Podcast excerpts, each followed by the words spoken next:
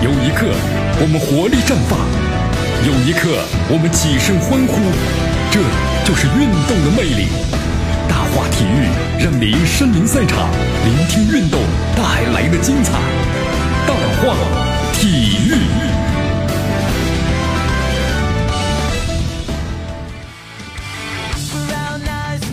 好，这里是大话体育，我是江南，欢迎大家锁定 FM 九十六点七，我们的综合广播啊。好，咱们来关注一下国家队吧。国家队呢，国足的新人主帅到底会是谁呢？这成了从中国球迷们的茶余饭后的一个最关心的话题啊。谢江南倒不关心了，为什么呀？你看，国青队呢比赛又输了啊，国奥队呢也输了，国家队呢也没希望了。哎呀，那么近四年之内呢，江南决定怎么样呢？不再关注足球了。好，这是开玩笑的啊！睡觉之后呢，要关注了。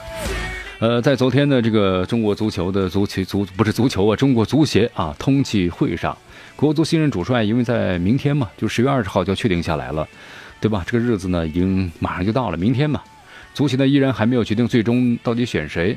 那么现在有传闻呢，说足协可倾向于李铁加里皮这样的土洋的组合啊。李铁作为咱们国内新生代的这个主帅呀，还是被寄予了厚望嘛。那么李铁呢和里皮也有共事的经历啊。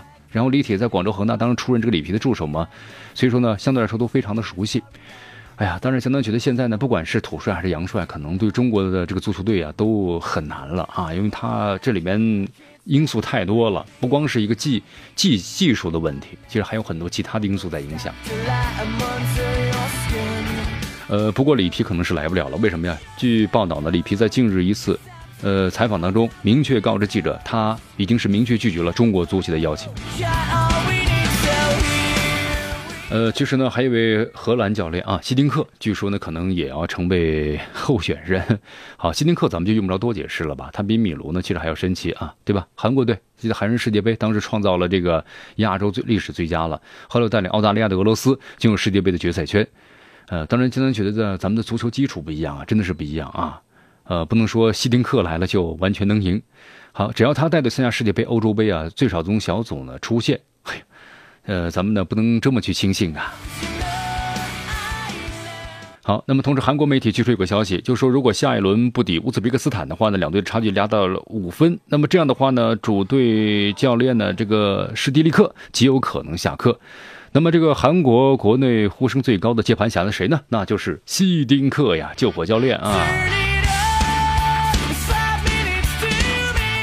德国的，希丁克在今年九月份的时候接受韩国媒体采访时，官员表示：“哦，我不想再出任韩国主帅了，因为二零零二年的成功太难以复制了。”这是一个很明智的人啊！哎呀，其实江南觉得现在中国足协呢，谁当教练，江南真的不是特别关心了，对吧？呃，江南其实也可以当教练，也就是输一个和输两个的问题嘛。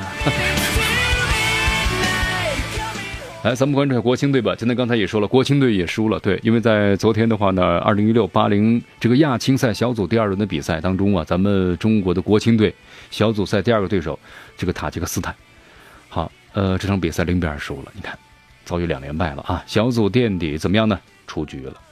啊，这场比赛输球的话呢，其实。之后，主教练李明也谈到了，还是一个实力的问题啊。第一个就是对球队影响挺大的，后来就部署就完全乱了。看到孩子们呢，我们说了，年轻队员有个问题，呃，打得顺的时候挺好，一旦是逆境的时候啊，他就很乱了啊，心乱，沉不下来了。